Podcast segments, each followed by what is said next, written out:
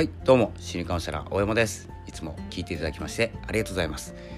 えー、先日からですね、えー、繊細さんのためのですね音声配信というかですね繊細なえ私も含めて繊細な方がですねこう自分を表現する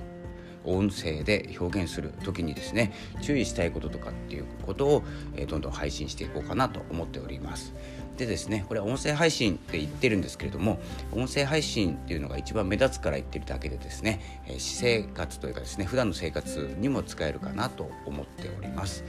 なので繊細さんがですね何を気をつけてですね、えどんなですね性質なのかっていうのも詳しく、えお話くお話ししていきます。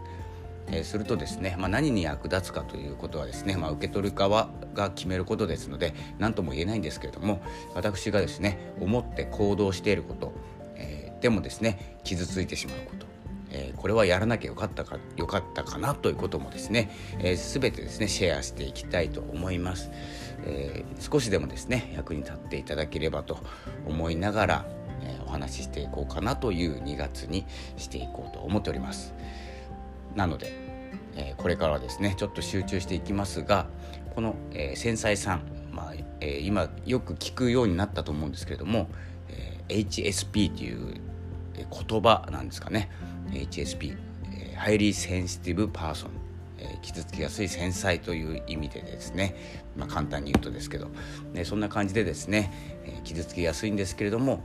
表現したいっていう人がいらっしゃればですね役に立つかなと思います。それではですねどんどん配信していきますので是非ですねフォロー、えー、コメントなどもですね自分は HSP だけどどうしたらいいんだとかですねこんな場合はどうしたらいいんだとかですねいろんなことをですねコメントでいただければと思います。それにお答えしながらラジオも進めていきたいと思います。それではえこれからもよろしくお願いいたします。ということで、え今回はこの辺で失礼いたします。ありがとうございました。さよなら。